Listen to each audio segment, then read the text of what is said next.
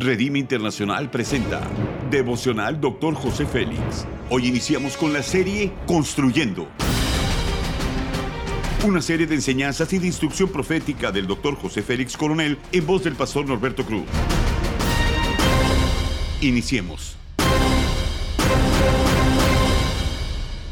Capítulo 1, el poder de ver, tema B, piensa y acciona.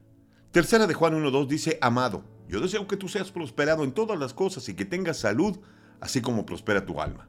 Dios hace prosperar todas las cosas, todo lo que rodea nuestra vida puede ser bendecido, aumentado y prosperado. Los principios son los siguientes. En la traducción lenguaje actual dice, amado hermano, le pido a Dios que te encuentres muy bien y también le pido que te vaya bien en todo lo que hagas y que tengas buena salud. En la medida de nuestra fe, imaginación y nuestras acciones será el éxito que alcancemos. Debemos de lograr un acuerdo, un alineamiento entre la mente y el espíritu. Las imágenes se encuentran en nuestro espíritu y la mente no puede contradecir esa visión que el Padre ha depositado en nosotros. La mente siempre trata de aceptar lo que vemos en lo natural, pero el espíritu nos conecta con la mente y el corazón de Dios. La fe nos conecta con lo que no vemos en lo natural. Hebreos 11.1 bien dice, es pues la fe la certeza de lo que se espera, la convicción de lo que no se ve. El Espíritu nos permite ver lo que Dios tiene planeado para nosotros. Esa imagen es depositada en nuestra mente. Después es procesada. Le damos paso a tomar ese diseño como parte de nuestro futuro. Nuestra imaginación es un motor que está trabajando para procesar cada idea, pensamiento, para esperar en Dios y trabajar con nuestros talentos en su cumplimiento. Esto es el poder de ver en toda su dimensión. Dios le hace un desafío a David en el Salmo capítulo 2, versículo 8. Pídeme y te daré por herencia las naciones y como posesión tuya los confines de la tierra. Es muy importante tener la mente de Cristo para tener acceso al diseño del Padre para nosotros. Cuando podemos conectarnos a través del ver con esos diseños, estamos listos para ejercitar nuestra fe y esperar que se cumpla fielmente el plan divino. Después de legalizar el diseño, estamos seguros de que viene del cielo y estamos listos para clamarle a Dios por su cumplimiento. El Padre nos desafía como a David, pídeme, pídeme, pídeme. Dios no se asusta porque pedimos mucho, de hecho nos desafía que lo hagamos, siempre y cuando el diseño está legal en el cielo. Cuando hemos dejado el egoísmo, el orgullo, la vanidad, nuestro corazón está listo para clamar por el cumplimiento del diseño.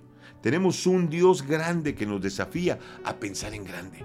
Dios nos quiere dar una prosperidad fuera del terreno natural y si nos ponemos conectar con su forma de pensar, es mejor. Recordemos que la naturaleza de Dios es producir cosas grandes. Nuestra medida está en el poder de nuestro ver por la imaginación. La aplicación es la siguiente.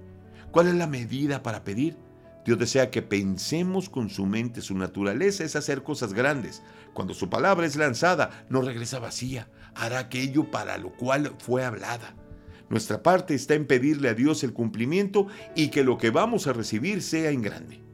No vamos a quedarnos parados sin hacer nada. Nuestros dones, talentos, capacidades están listos para ser usados en el cumplimiento del diseño. Entonces, se une la fe, el ver, la imaginación, que con nuestras acciones veremos cada diseño concretado. Haz conmigo esta declaración de fe.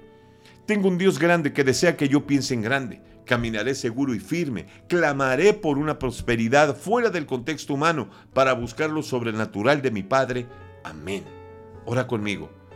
Glorioso Dios, Padre bueno, estoy ansioso de ver el cumplimiento de los diseños que tienes para mi vida.